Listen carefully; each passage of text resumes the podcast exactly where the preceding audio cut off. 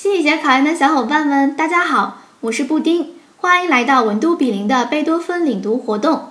今天我领读的内容是实验心理学第四章反应时。第一个知识点：简述反应时的概念及其分类。一、概念：反应时是指刺激施于有机体之后到有机体做出明显反应之间所需要的时间。消消口诀：反应潜伏时间。二、分类：一。A 反应时即简单反应时，是指给被试呈现单一的刺激，并要求只做单一的反应所需时间。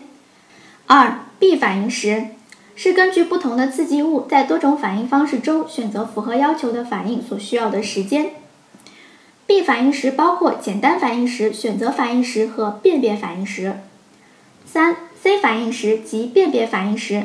在不同的刺激物中，只要求对其中一个刺激做出反应，其他刺激不反应所需要的时间。C 反应时包括辨别时间和简单反应时。所以 C 减 A 得到辨别时间，B 减 C 得到选择时间。第二个知识点：影响反应时的因素。一、刺激变量及外部因素。一、刺激呈现的感觉通道。二、刺激的物理特征。三、刺激的复杂程度；四、刺激呈现方式；五、是否有线索提示及线索与刺激的相容性。二、机体变量及内部因素：一、适应水平，被试感受性适应的问题；二、动机，反应时惩罚小于激励小于常态；三、个体差异；四、准备状态，最佳预备时间一点五秒；五、生物强；六。速度准确性权衡。第三个知识点：减法反应时的实验逻辑及其应用。实验逻辑：如果一种作业包含另一种作业所没有的某个特定的心理过程，且除此之外二者在其他方面均相同，那么这两个反应时的差别即为此心理过程所需的时间。应用：经典实验，表象心理旋转实验，库珀、谢伯德。证明短时记忆包括听觉编码和视觉编码。波斯纳。Tips，请同学熟悉这两个经典实验的实验逻辑、实验过程及结论。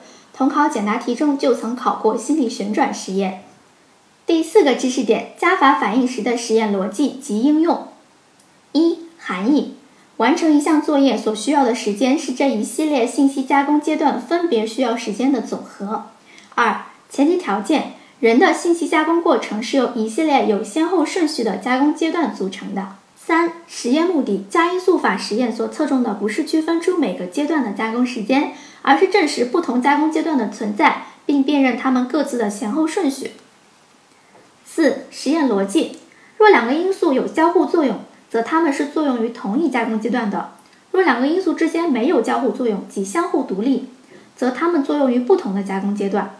五、应用。短时记忆信息提取实验，斯滕伯格。这节课我带领大家领读了实验心理学第四章，包含了反应时的概念及其分类，影响反应时的因素，减法反应时的实验逻辑及应用，加法反应时的实验逻辑及应用。这几个知识点你都掌握了吗？欢迎留言区反馈。